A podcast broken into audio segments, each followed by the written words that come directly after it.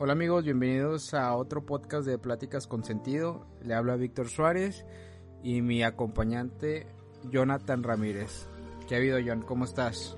¿Qué tal, Víctor? Pues me siento muy contento, estoy muy bien, gracias a Dios, y feliz de poder disfrutar de una plática más con sentido. Espero que tú también estés muy bien y todos los que nos escuchan. Sí, me encuentro, me encuentro bien, me encuentro feliz ya que el primer podcast que tuvimos fue muy acogido por las personas que siguen la cuenta Esperando tu vida y creo que vamos por un buen rumbo.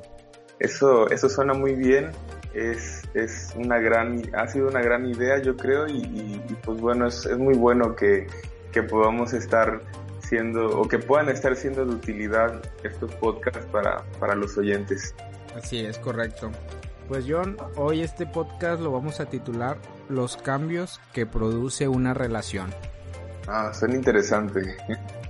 Eh, abordamos esto porque estuvimos hablando de una película, al igual eh, no sé si la audiencia que nos está escuchando haya visto esta película que se llama Un paseo para recordar. Pero la trama trata de un joven estudiante típico joven famoso o popular de, de, las escuelas allá en Estados Unidos, como el high school creo, que sería aquí como la prepa, este, que se junta con, con pura gente popular, de los que hacen ahí, este, traen el ambiente y todo, y pues la típica persona, este, excluida, tranquila, que, que nadie, nadie la habla por ser tranquila, la tratan como, como rara no sé si cuando estuviste en la escuela vistes también que, que pasara esto, que hubiera ciertos grupos de personas. Sí, yo creo que es, este, es muy natural, es algo, es parte de, del high school o de la preparatoria aquí en, México, el encontrarte con ciertos grupitos, ¿no? El grupito de los cerebritos, el grupito de los, de los deportistas y así, ¿verdad? Se van segmentando los, los compañeros en diferentes grupos.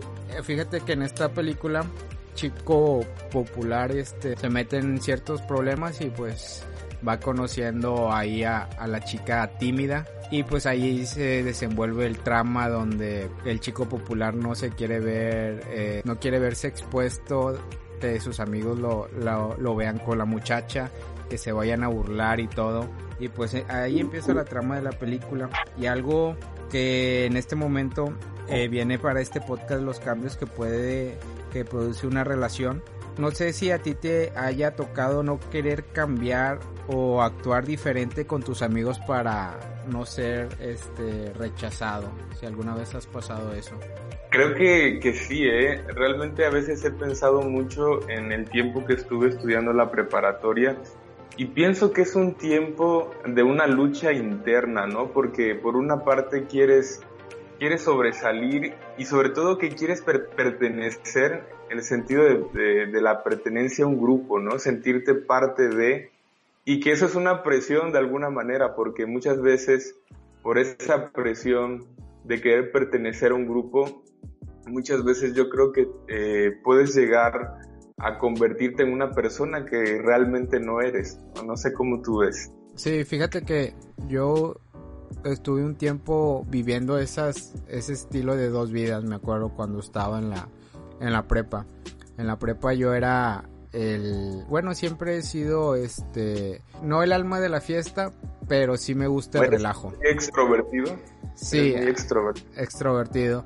Entonces, yo en la iglesia bueno, en la iglesia también lo fui, no, no, no hubo tanto cambio, pero sí actuaba diferente en la escuela que, en la iglesia. Y esto lo hacía porque pues, pues ciertos compañeros, el relajo, fiestas y de todo, pues nos iba a juntar con un joven cristiano que, que no iba a fiestas, que, que no escuchaba música eh, de, ese, eh, de ese estilo en ese tiempo, que no se vestía así. Entonces, fíjate algo que, me, que, yo me acuerdo, cuando yo estaba en la prepa, a mí llegó un momento en que me empezó a gustar la música de rock metal, rock pesado. Y entonces, pues había un grupo que se llamaba Him.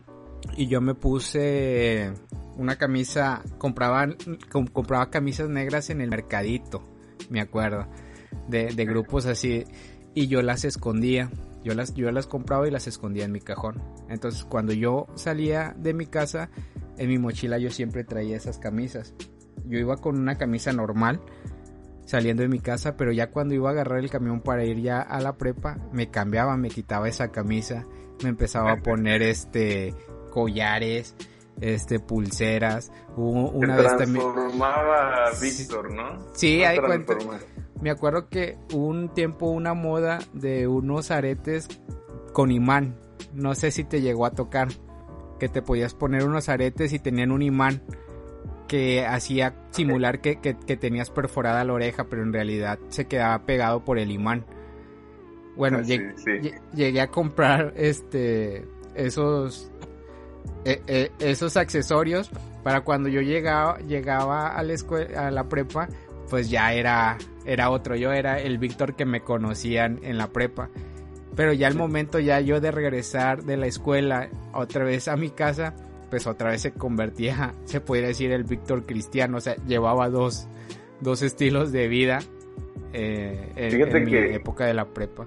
Fíjate que eso que tú estás, eh, eso que estás abordando es muy interesante porque has dicho cosas, has dicho cosas muy interesantes. En primer lugar, creo yo que todos los jóvenes cristianos o que nacimos en una cuna evangélica y que crecimos eh, con, el, con el aprendizaje de Dios en nuestras vidas, tuvimos que pasar por ese momento en el, en, no sé cómo decir, momento de dualidad, donde luchas con dos, eh, con dos estilos de vida, ¿no? Por una parte, como tú bien dices, estás en tu casa, estás en la iglesia y, y pues estás en un entorno totalmente distinto, no en un ambiente completamente distinto. Llegas a la escuela llegas con tus amigos y empieza la presión social, ¿no? Y tú intentas encajar de alguna manera en ese mundo, pero es así, ¿no? Como que si vivieras en dos, en, dos mundos diferentes y una parte de ti lucha por, eh,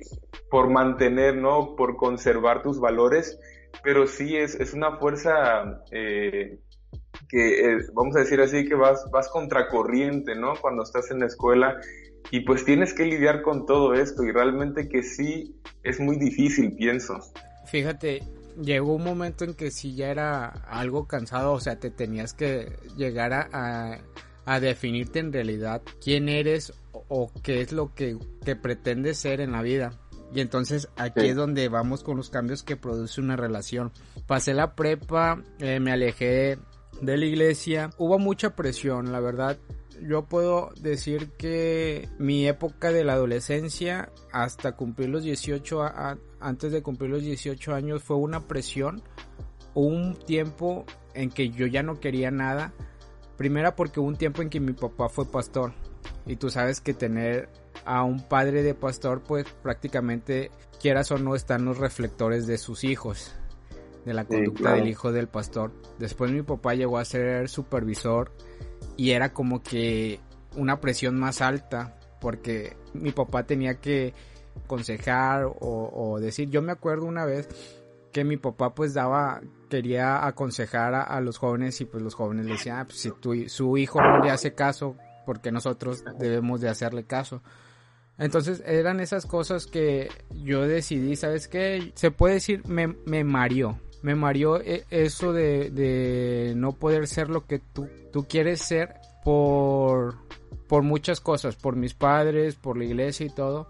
Y entonces es ahí cuando uno empieza a tomar cierto, ciertas decisiones en sus vidas que pues van a ser unas experiencias a la larga. Entonces yo me acuerdo que ya cuando yo terminé la, la prepa, nos fuimos a vivir a Monterrey, salimos de la iglesia. Por otras circunstancias, pues tuvimos que irnos a, a Monterrey.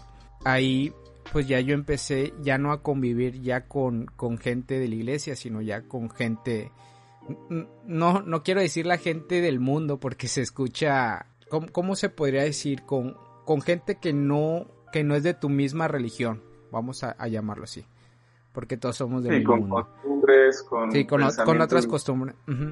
Entonces yo llegué a la a empezar a convivir ya en sí día a día con esas personas. empecé a conocer lo que eran las desveladas, las fiestas, eh, consumir alcohol, fumar, todo eso. Pues yo, hay cuenta que de los 18 años en adelante fue como que ya yo me sentía una persona totalmente adulta y yo ya podía, podía hacer. Aunque todavía vivía con mis papás, pues mis papás tenían ciertas, ciertas reglas de que no puedes llegar a 10 horas de la noche. No puedes llegar así mientras vivas en casa, habían todavía reglas. Pero eso no quitaba que a las 6 de la tarde podía estar en una fiesta donde había alcohol y todo eso. Entonces llegó un momento en que ya empecé a, crecer y era un momento en que yo ya me había hastiado de todo eso. Yo le podría llamar el momento de la madurez, donde tú ya quieres eh, una estabilidad este, ya más tranquila. Yo, yo me considero una persona hogareña, a mí me gusta estar en mi casa con mi familia, eh, viendo series, conviviendo, que estar saliendo. Entonces yo ya quería eso, yo ya me había hastiado de todo eso. Entonces yo conocí a, mi pareja, a la que es ahorita mi esposa, gracias a Dios, a, a Kenia Lisset. Y entonces yo puedo decir que al estar con ella y ver que ella era una persona tranquila, calmada, sencilla, pues hizo que ciertos estilos de mi vida también em, empezara a, cambiar. Empecé a cambiar también mis salidas, empecé a cambiar este, las fiestas por estar nada más con la familia, con ella. Entonces yo creo que a mí para bien haber tenido una relación con una persona que fuera opuesta a ti, para mí me funcionó porque Kenia es opuesta a mí, es una persona tranquila, seria, y yo soy una persona en realidad que me gusta eh, echar relajo, ser bromista y de todo. Y entonces como que ella era la que me, me calibraba, me decía, esto te estás pasando, eh, esto, esto ya no lo puedes hacer, por mi bien, o sea, por mi bien, y eso me hizo a mí cambiar este en mi relación. Ahorita que te escuchaba, te escuchaba contarme tu historia, ¿verdad? A grandes rasgos, pensaba en la mía, ¿no? Porque de alguna manera hay una similitud en, en, lo que se refiere a nuestras vidas. Tú comentabas que tu padre fue pastor, en mi caso igual crecí en una cuna evangélica con dos padres misioneros, en algunas ocasiones pastores, y yo recuerdo mucho mi época adolescente porque siento que, como decía al principio, la etapa de la adolescencia, de la preparatoria, ese tiempo, como tú bien decías, es un tiempo de potencia, de muchos cambios. Yo pienso que la adolescencia es una, etapa que te va definiendo, como tú decías, o sea, eh, viví un tiempo en un campamento eh, no sé cómo decirlo, en, un lugar, una propiedad de la iglesia donde había puras familias eh, cristianas, esto en la ciudad de Puebla. Y yo recuerdo que cuando iba a la preparatoria, como tú bien dices, cambiaba el chip, ¿no? Y era una persona no, no totalmente diferente, quizás no llegué a, hacer lo que tú hacías de cambiar mi ropaje, a lo mejor digo, cambiar mi vestuario, cambiar mi forma de hablar, pero sí sentía esa forma diferente de actuar, ¿no? Con las chicas, con los amigos. Y algo que yo recuerdo mucho es que había una batalla interna en mí, porque a mí me llamaba mucho la atención lo que hacía, eh, lo que hacían mis amigos o lo que hacían las, eh, sí, los muchachos de mi, de mi salón, de mi grupo social, me, llamaba mucho la atención las fiestas, me llamaba mucho la atención los antros y muchas cosas. Eh, nunca me llamó la atención algún vicio como el, el tabaco o el alcohol, pero sí eh, me llamaba mucho la atención pertenecer al grupo, ¿no? Pero siento que si algo me ayudó mucho eh, a no cometer eh, o no hacer algo que con el tiempo me fuera arrepentir fue el hecho de vivir en la propiedad cristiana, ¿no? El hecho de convivir eh, mucho tiempo con personas de mi mismo credo, de mi misma, de mi misma, de mi misma creencia, con jóvenes eh, eh, de mi círculo cristiano, pero sí cuando yo salgo, para resumir, cuando yo salgo de ese lugar y me voy a estudiar la Universidad Ciudad del Carmen en Campeche, ahí sí, como tú dices, cambia totalmente el entorno, me alejo un poco de la iglesia y es ahí donde empiezo a probar eh, ciertas cosas que nunca había probado con anterioridad. Y, yo creo que ahí entra el punto que tú hablabas de la relación, porque por ese entonces yo fui a un evento de la iglesia, yo estudiaba en la universidad, de hecho tenía una novia que no era cristiana, y pues bueno, ya mis ideas habían cambiado mucho, pero cuando conozco a mi esposa, en ese caso a la persona que iba a ser mi esposa, como que surgió, fíjate cómo son las cosas, surgió ese mismo efecto que tú dices, el deseo de algo nuevo, de algo distinto, como diciendo, ok, ya probé lo que no había probado antes, pero realmente no me llena.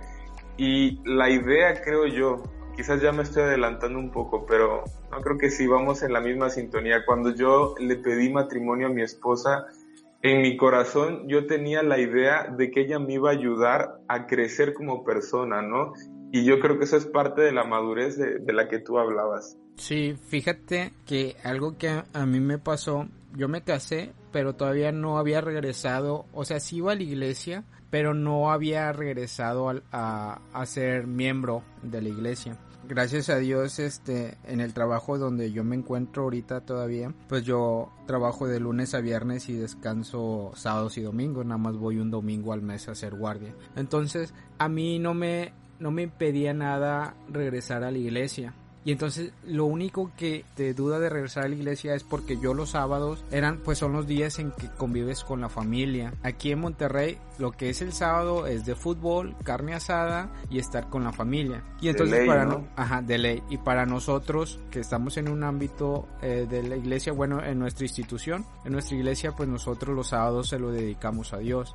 Yo le decía siempre en oración a Dios, cuando sea tu voluntad. Yo estaba en mi mundo, pero yo le decía siempre a Dios. Cuando sea tu voluntad, tú me vas a hablar.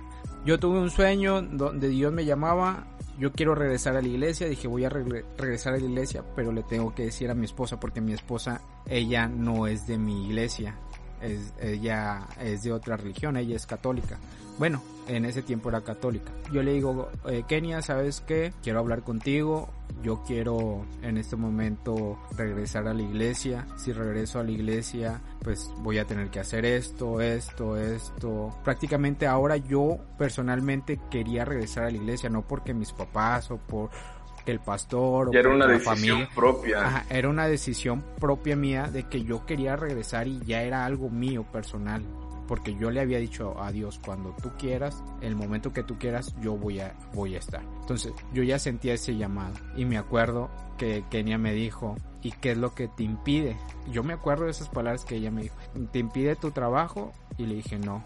Entonces, ¿qué es lo que te impide? Le digo, pues yo quiero este, hablarlo contigo porque voy a, va a cambiar mi vida. Yo me acuerdo que ella me dijo, yo te voy a apoyar en las decisiones que tú tomes desde ese momento yo me di cuenta que en mi relación que yo tenía con ella ya era algo de Dios y es ahí donde yo vi los cambios que provocaba una relación. Yo creo que si yo me hubiera quedado con una persona que le gustaran los mismos ambientes que a mí me gustaban anteriormente y yo le dijera, ¿sabes qué? Es que ya no voy a poder hacer esto, ya no voy a poder hacer aquello. No tanto por, por, la iglesia, yo lo estaba haciendo por Dios, porque yo ya me estaba comprometiendo. Probablemente esa persona me hubiera dicho, oye, pero pues que yo los sábados yo, yo tengo que estar con mi familia o pues yo no puedo hacer esto, cosas así, ¿sí me entiendes? Yo ahí sí pude ver que ese cambio en la relación que yo tuve con ella, también ella lo sufrió, pero ella lo aceptó. Y es ahí donde me doy cuenta que cuando uno en realidad ama a una persona, las decisiones que se toman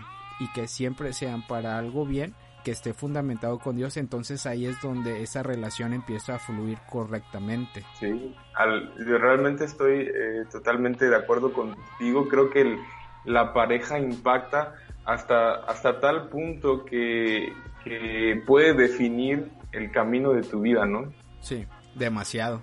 Desde el momento en que tu pareja empieza a apoyarte en las decisiones que, que uno toma creo que ya desde, desde el momento en que tu pareja ya empieza a caminar en el mismo rumbo en, que vas tú, porque ya no sería, ya no es el mismo rumbo tuyo, sino ya es el camino de, de la pareja, de los dos. Creo que desde el momento en que se empieza a caminar por ese mismo rumbo sin irse a extremos diferentes, ahí es donde la relación empieza a, efectuar este cambios que cuando los propósitos son para bien, entonces ahí es donde va. Siempre, yo sé que no siempre uno va a caminar a la misma dirección, siempre va a haber un, momento en, que tu pareja quiera, sabes qué hora quiero moverme de este lado, tú quieras seguir por ese rumbo, va a haber siempre algún momento de dificultad y de todo, pero pues son, se podría decir algo normal en una relación, porque no siempre la misma pareja va a estar de acuerdo en algo. Pero cuando pero cuando uno se sienta a platicar y, bueno, a ver, explícame, ¿por qué quieres ir a esta dirección? Ah, porque a mí me gusta esta dirección, por esto, por, el, por aquello y todo. Entonces ahí empiezas a evaluar y entonces ahí uno debe de tener este sabiduría y prudencia para pues para aceptar o, para poder decir, sabes que esto no te conviene o sabes que, sí nos conviene. O sea, son cosas de, de, de una relación. Fíjate hablando de eso de los cambios de toma de decisiones, a, a mí me costó mucho, este, se podría decir doblegar las manos, porque yo siempre, yo creo que soy de esas personas de que yo quiero tomar una decisión y la decisión se tiene que hacer así o así.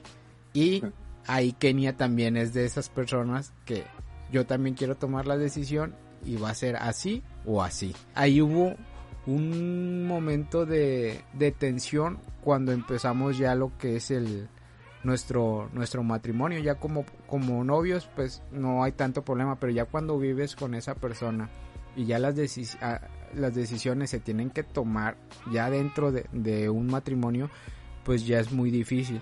Entonces ahí yo tuve que aprender a, a ceder. A veces debes de aceptar y debes de, de, de experimentar bueno vamos a ver si la decisión es válida y a veces las decisiones que Kenny ha tomado son más válidas que las mías. El tema que uno vive ya en una nueva etapa como el matrimonio es el hecho de tener como que otra antenita, ¿no? Que, que vamos a decir, otra, una segunda opinión que muchas veces es más válida que la tuya o que se complementa con la tuya y se logran mejores, eh, mejores propósitos, mejores direcciones. Yo creo que sí, eh, quería comentar algo mientras tú hace un momento hablabas acerca de la dirección, ¿no? Creo que eso, es muy importante porque también yo creo que para que haya un éxito verdadero en un matrimonio, ambos deben de seguir la misma dirección del camino. Si uno se voltea a la izquierda y el otro a la derecha, pues ya simplemente estaríamos teniendo un, un grave problema, ¿no? Porque siento yo que un matrimonio, pues obviamente es de dos, las cosas cambian por completo, ya no es solo tu camino, sino el camino de los dos. Y en lo, en, lo que respecta a lo, a lo que decías, eh, creo yo que muchas veces dentro del matrimonio eh, no siempre tú vas a tener la, la como, ¿cómo se dice? la razón, exactamente, sino que va a haber muchas veces eh, en las que tu pareja va a tener realmente la razón. Y ese es un juego, ¿no? Del, el, como algunos podrían decirlo, el, el, estira y afloja, quién tiene la razón. Y eso yo creo que es uno de los problemas eh, que pueden empezar eh, por cosas muy sencillas y que pueden realmente llegar hasta los límites de agravar una relación.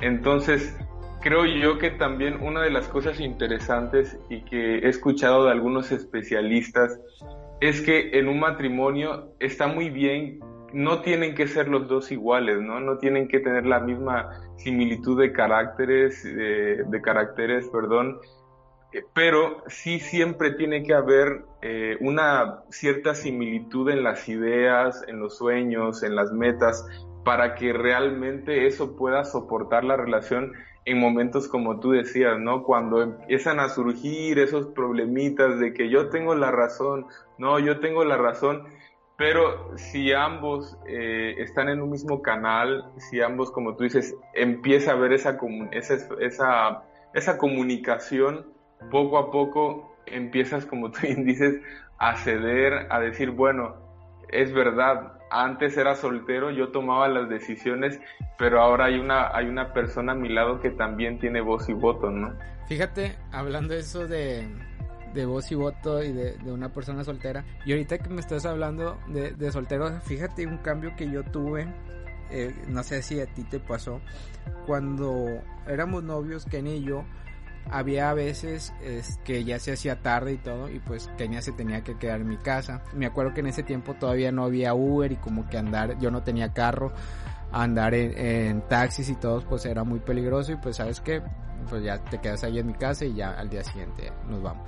Y entonces llegaba el momento de que, ay, yo ya quiero que Kenia viva conmigo para no estar este, llevándola a su casa este quiero quedarme más días con ella en la casa viendo películas este comiendo. O sea a veces yo ya me hacía la idea e, eso fue lo también lo, lo, que me motivó más a casarme porque pues yo ya conocía cómo era Kenia yo ya quería que ella viviera con, conmigo. Resulta que nos casamos nos fuimos a la luna de miel y estuvimos sin mentirte nunca habíamos estado tantos días juntos o sea juntos día y noche hasta que nos casamos. Ya cuando veníamos del aeropuerto, yo venía con a, a, Monterrey, yo venía con la idea de que bueno, ya ella se va a ir a su casa y yo ya me voy para la mía. No sé por qué se, se me vino esa idea, pero entonces desde que ya este, arribó el avión, nos bajamos y todo, y llegamos a la casa y veo que empezamos a sacar nuestras cosas, nuestras maletas, y, y era de que, y bueno, ¿y ahora qué? ¿Ahora qué es lo que, qué es lo que pasa? ¿Qué es lo que sigue? Y entonces era de que, bueno, pues ya vamos a, dormirnos. Ese espacio que yo tenía de soltero, como que yo lo empecé a, sentir que me estaban invadiendo mi privacidad. Porque el tiempo que tenía se quedaba a veces, era una noche.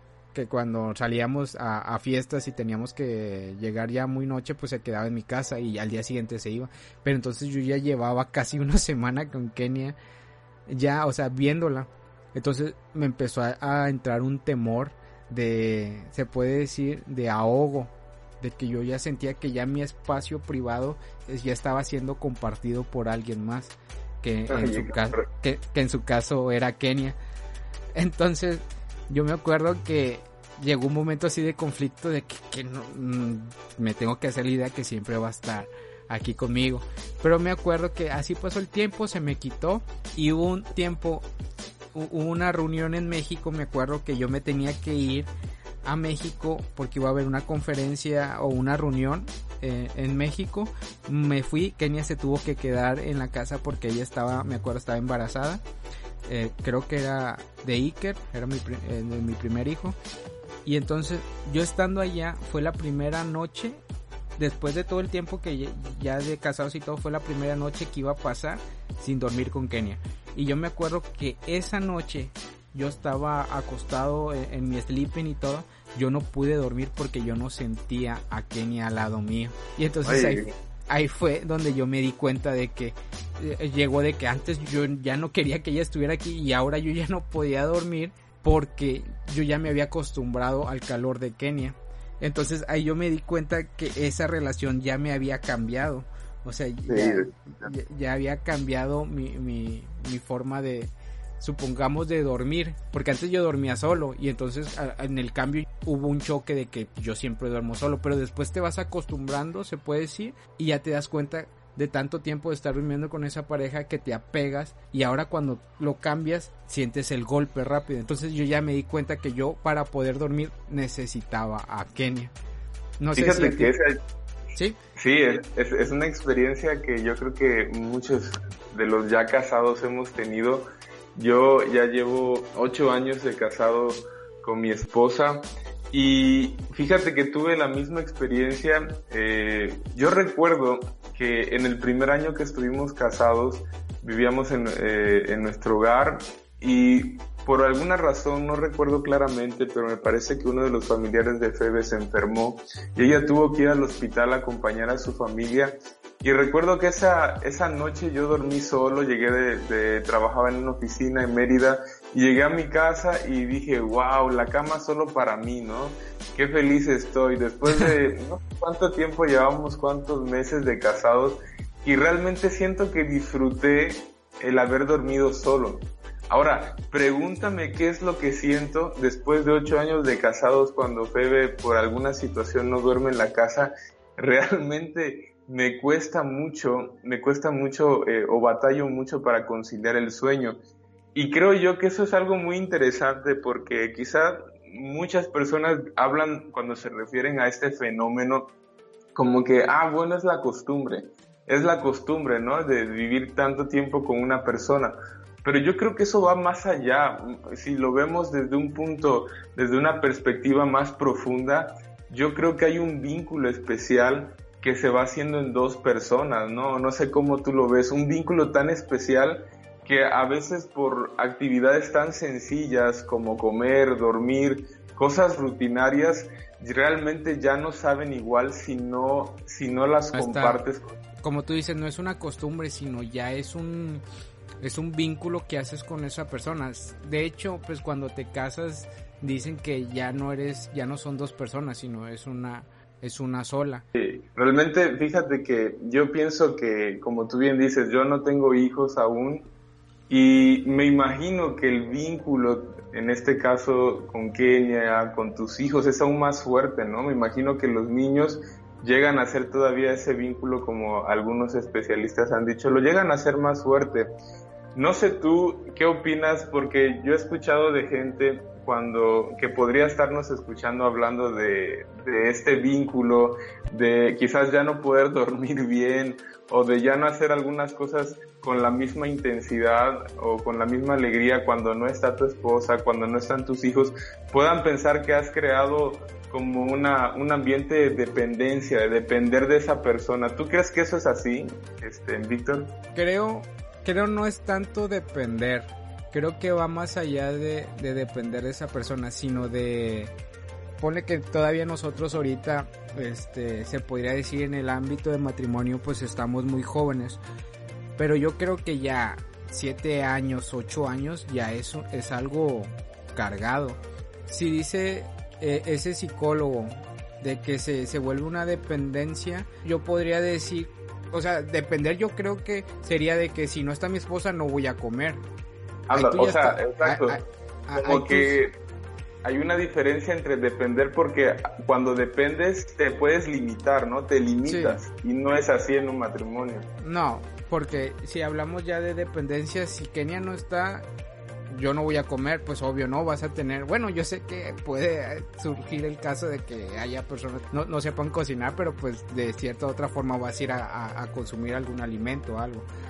Pero yo creo que, que, eso no es depender, sino es, una unión, es un vínculo, es como una comunión entre dos personas. Pero yo creo que sí, es como tú dices, no se puede decir que es una dependencia porque realmente creo que el matrimonio, al contrario, ¿no? La unión entre dos personas, el equipo que ya haces con tu pareja, hace que tu relación dé para más, hace que ambos crezcan y no precisamente debe limitarte, ¿verdad? Como tú dices, debe haber ahí un equilibrio también entre, eh, pues, en tus, eh, en tus metas personales y saber que con tu esposa, con tu pareja con tu esposo, también hay una forma de crecer de forma mutua, ¿no? Sí, eh, como tú dices, hasta puede, se pueden invertir los papeles, o sea, tú puedes cocinar y tu esposa puede trabajar tu esposa puede arreglar el grifo, tú puedes este, planchar la ropa. Es algo equilibrado. Si, si lo hablamos de dependencia, puede ser de dependencias en, ciertas cosas de oficio a, a, ya algo más abierto. Y yo puedo decir que una relación cambia, va cambiando tu forma de pensar, tu forma de actuar, tu forma de dirigirte hacia esa persona, yo he pasado muchas etapas con Kenia de, muchos cambios eh, y gracias a Dios en algunos cambios que nos estábamos dando cuenta que, estábamos yendo por una mal, mala dirección. Yo he podido notar donde mi esposa me ha dicho, has cambiado, has cambiado eh, en estas, en estas cosas que hacías anteriormente. Y entonces cuando te dicen, has cambiado para bien, es algo como que, ah, o sea, sí lo, no, sí lo notó, sí, se dio cuenta que pues uno está tratando la relación de un matrimonio siempre van a haber cambios. Como tú dices, ahorita tú eh, tienes una relación con tu esposa, pero del día que llegues a tener unos hijos vas a cambiar ciertas cosas. Ahorita yo tengo mis hijos en el kinder, pero cuando ellos entren en la primaria va a ser otro cambio. Cuando entren ya a la adolescencia va a ser un cambio totalmente diferente, más difícil, porque siendo honestos nosotros hemos vivido un cambio de adolescencia y sabes cuáles son los cambios de rebeldía y de todo. Entonces ya no, yo ya me puedo poner a, la par de mis padres de saber que no fue fácil para ellos realizar ciertos cambios en tu vida, porque yo puedo decir que mi papá o puedo yo decir que de lo que fue de kinder a la primaria, mis papás sus cambios fue un poco más tranquilos, hablando por mí, no por mis hermanas, porque yo fui el más rebelde. Al cambio ya de la secundaria a la prepa, yo me imagino que los cambios de mis papás fueron muy difíciles por las compañías que yo tenía, por este, por, por los gustos que yo tenía, por las formas como yo me comportaba. Entonces yo creo que en la vida siempre van a haber cambios en que una pareja si, si no están este no están de acuerdo a sufrir cambios, yo creo que va a llegar un momento en que se estanquen y entonces ahí es donde ya la relación ya no empieza a fluir, ya empieza a, a ver ese quiebre. Sí, completamente de acuerdo contigo. Creo que la relación de un matrimonio o cualquier tipo de relación tiene que llevar un proceso. Como tú dices, las cosas son cambiantes y hay que acoplarse, hay que eh, tener la mentalidad de que no todo va a ser siempre igual, ¿no? Me imagino que en tu caso, por ejemplo, que ya tienes niños, eh, si bien la esencia, el amor entre ustedes, eso no va a cambiar y creo que eso es un, eso sería una reflexión, ¿no? Que aun cuando uno pase a la siguiente etapa, el amor debe seguir siendo el pilar de la relación, pero como tú dices, ¿no? Ok, tengo ya hijos, eh, vinieron los niños a la familia y eso va a ser un cambio total eh, en los roles o en, las formas en las que el papá o la mamá tienen que eh, salir adelante con o hacer salir adelante su familia.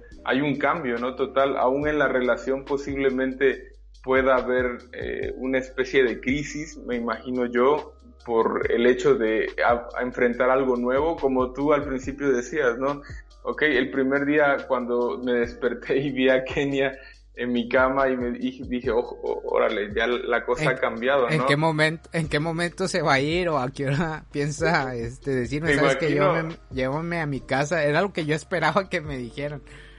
Sí, y me imagino que cuando nacieron tus hijos fue otra crisis, podríamos decir, ¿no? fueron, fueron unos cambios, este, puedo decir que no era, no fue planeado el embarazo de, mi primer hijo, pero tampoco era algo extraño que íbamos a tener. Eso ya lo habíamos planeado, eh, de que si llegáramos a tener a mi hijo y todo. Pero llega el momento en que ya tienes un hijo, empieza a haber un cambio en tu relación.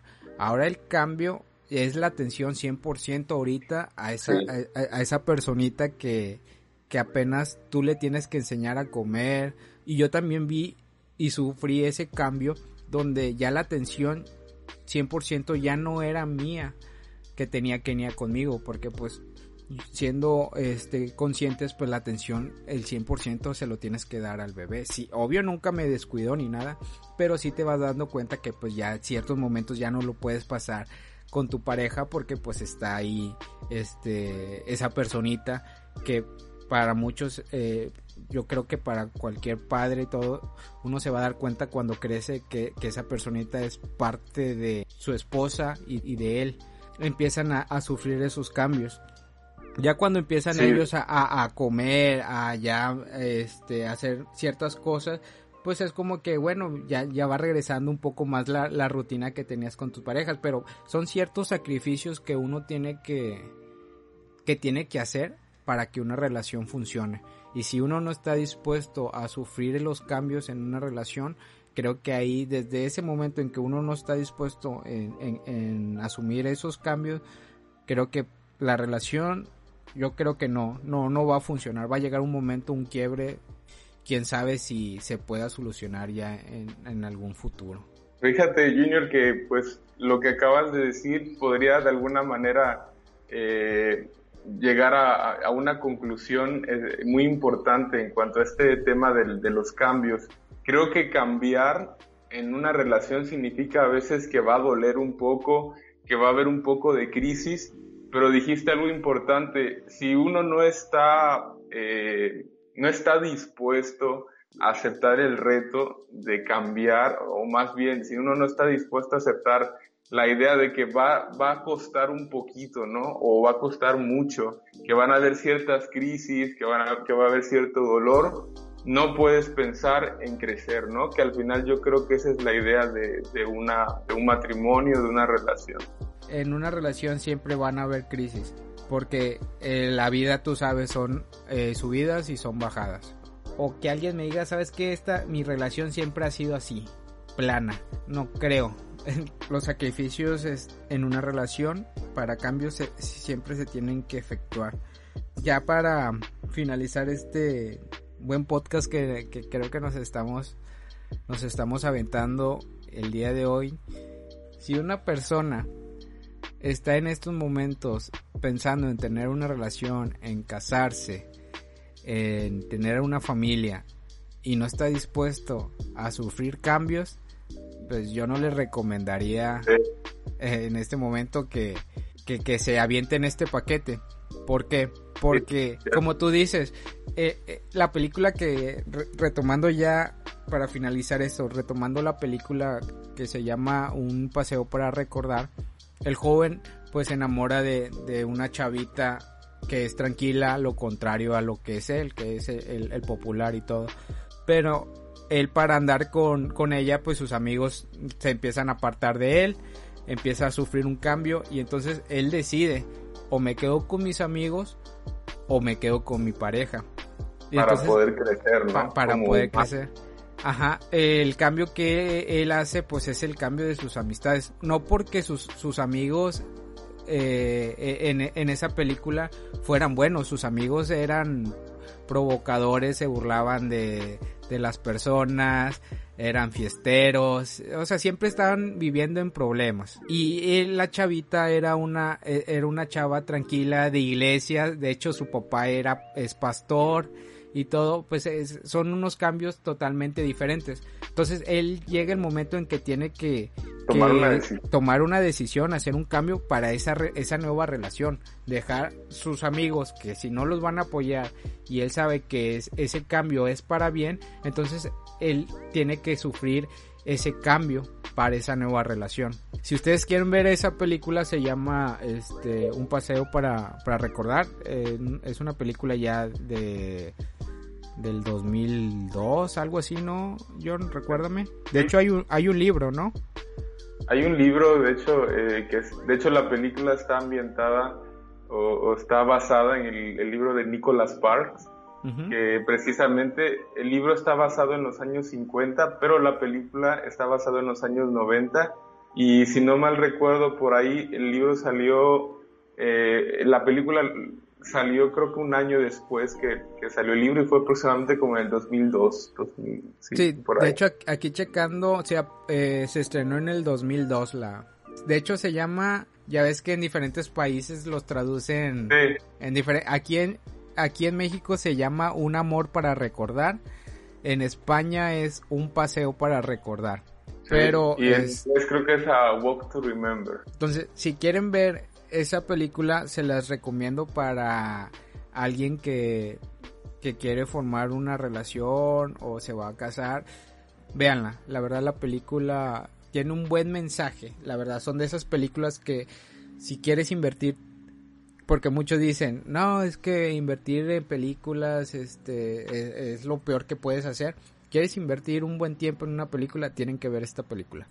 Se la recomendamos. ¿Tú qué opinas, John? Excelente, me parece buena idea, es una gran película y pues sí la van a disfrutar y, a los que son sentimentales como yo pues van a llorar mucho. es una buena película, habla mucho de, la amistad, de la relación, de Dios, también habla de, de, que a veces los milagros no se no llegan como uno lo espera. Ese también es un gran mensaje de ese milagro. Ajá, que ese milagro se transformó de otra forma porque pues así son las cosas. A veces Dios te pone a ciertas personas para que tú puedas inspirarlas en ese, en ese camino y, enderezar ese camino que probablemente eh, estaba equivocado al camino que es el correcto, el, cual es la salvación y es el camino de Dios. Y entonces pues estos podcasts que nosotros este, estamos haciendo es para, para hablar, estaremos hablando igual de ciertos libros, de algunas películas, de cosas que, que vayan saliendo porque pues así se llama el podcast, es plática con sentido, al final tiene un sentido para alguien que nos escuche y que pueda servirle. Así que pues si están en estos momentos buscando una relación estable, un matrimonio o tener hijos, tienen que saber que en estas relaciones siempre van a, a surgir ciertos cambios. Ya para finalizar, John, algo que quieras decir ya para concluir. No, pues bueno, realmente se me ha hecho una plática muy interesante. Espero que también para todos los que nos escuchen les haya servido, como tú dijiste, de algo, algo positivo. Y pues solamente como, como conclusión, podría decir que si algo aprendí en esta plática o si algo recordé, es que para crecer tienen que existir cambios. Estos cambios a veces duelen, hay crisis, pero yo creo que con la ayuda de Dios todo obra para bien y pues queremos matrimonios exitosos, ¿verdad, Víctor? Así es. matrimonios y noviazgos. Noviazgos que se vuelvan matrimonios exitosos. Digo, porque eh, el noviazgo puedes pasar por, por diferentes, pero ya un matrimonio ya es algo totalmente serio. Entonces amigos, pues gracias por estar en otro podcast más de Pláticas con Sentido. Le habló Víctor Suárez y Jonathan Ramírez. Así que nos vemos en un podcast más. Bendiciones. Hasta luego amigos.